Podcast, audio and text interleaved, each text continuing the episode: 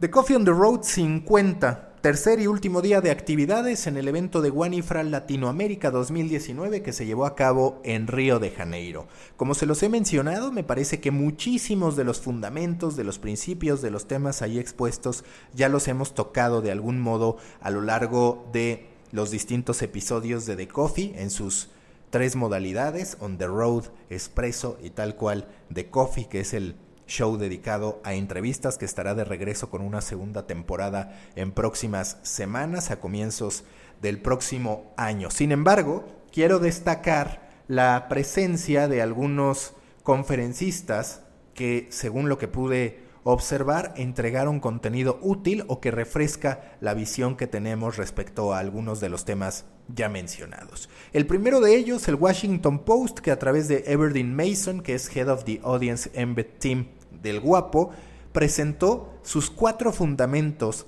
para decidir si un proyecto editorial vale la pena para el Washington Post, si es un buen proyecto editorial. El primero es encontrar la idea correcta, determinar que esa idea que se está exponiendo vale la pena.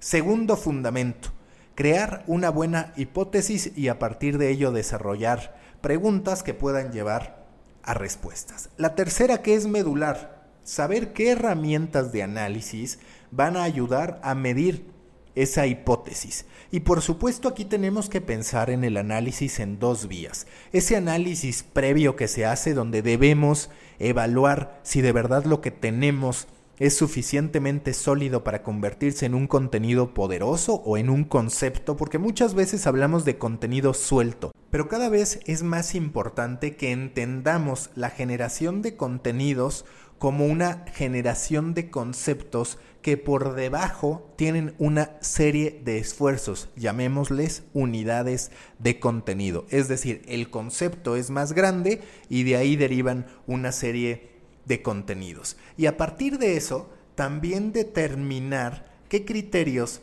vamos a utilizar para poder decidir si nuestro contenido funcionó o no. En algún expreso les expliqué lo importante que era saber cómo vamos a medir lo que hacemos, porque un contenido a profundidad no tiene que ser juzgado con el mismo rigor en términos de alcance que un posteo gráfico que puede tener de manera natural más interacciones, pero no necesariamente un mayor engagement de los usuarios. Es decir, de cada contenido hemos de decidir cuáles son las variables que son útiles para poder realizar una medición respecto al esfuerzo que estamos haciendo. Y no se trata solamente de evaluar si el contenido funcionó, sino en particular de si las manos que empleamos para ese contenido o para ese concepto con diversos contenidos fue una buena elección. No por las personas, sino más bien la decisión de invertir tiempo y esfuerzo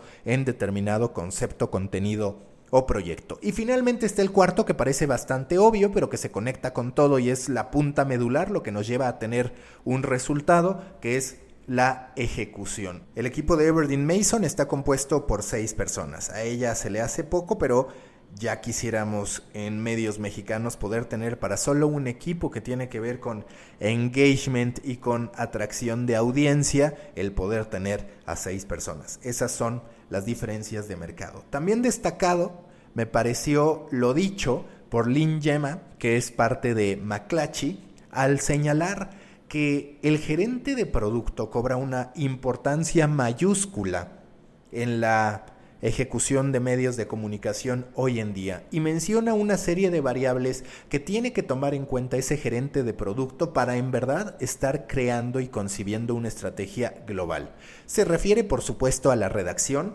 pero también al marketing, la publicidad y la tecnología y refiere la importancia de generar esa estrategia coherente que tome en cuenta todas esas variables para entregar el mejor resultado a la audiencia. Entonces, ¿a qué se refiere cuando habla de un gerente de producto? A una persona que concibe una estrategia global con redacción en mente, marketing en mente, publicidad en mente y tecnología en mente, que son pilares que por supuesto que sabemos que están presentes en todo lo que hacemos como parte de un medio de comunicación, pero que muchas veces actúan de manera disociada. A mí me ha sorprendido cómo en el caso de corporaciones, se entrega cierto producto o cierto contenido, se anuncia que se va a publicar, el equipo de marketing hace su estrategia aislada y muchas veces la tecnología no acompaña ese desarrollo, aparte de que en muchos de los casos ni siquiera hay un esfuerzo publicitario, sino que se deja solamente al marketing orgánico. Es decir, nos encontramos con una maquinaria torpe que no funciona como tendría que hacerlo.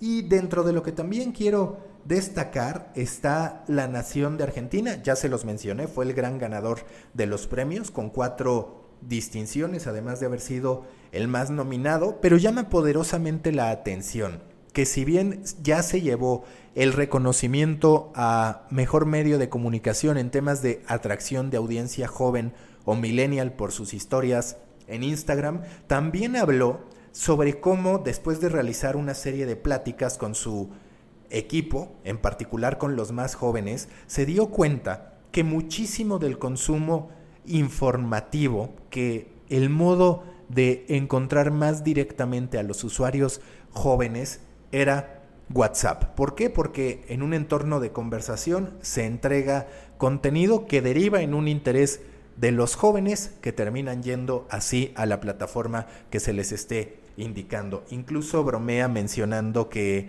genera por ahí mucho contenido con emojis para poder impactar. Hasta ahí lo más destacado del tercer día de Guanifra Latinoamérica 2019. Ha terminado este evento en Río de Janeiro. Espero el próximo año sí poderles informar desde allá y por lo pronto los invito a sumarse a Proyecto Morona, grupo en Facebook para pequeños creadores de grandes ideas, cada vez más movimiento. Está por ahí uno de los personajes clave de la estancia de Diego Armando Maradona en México, Javier Yausas, y lo que destaca es que Maradona en México se convirtió, no sé si lo saben, en una serie en Netflix. Entonces ya podemos encontrar a Diego Armando Maradona y su aventura no tan fallida más allá de que no logró al final el ascenso con los Dorados de Sinaloa en México. Vale la pena verlo y siempre aplaudir el que haya equipos mexicanos presentes en plataformas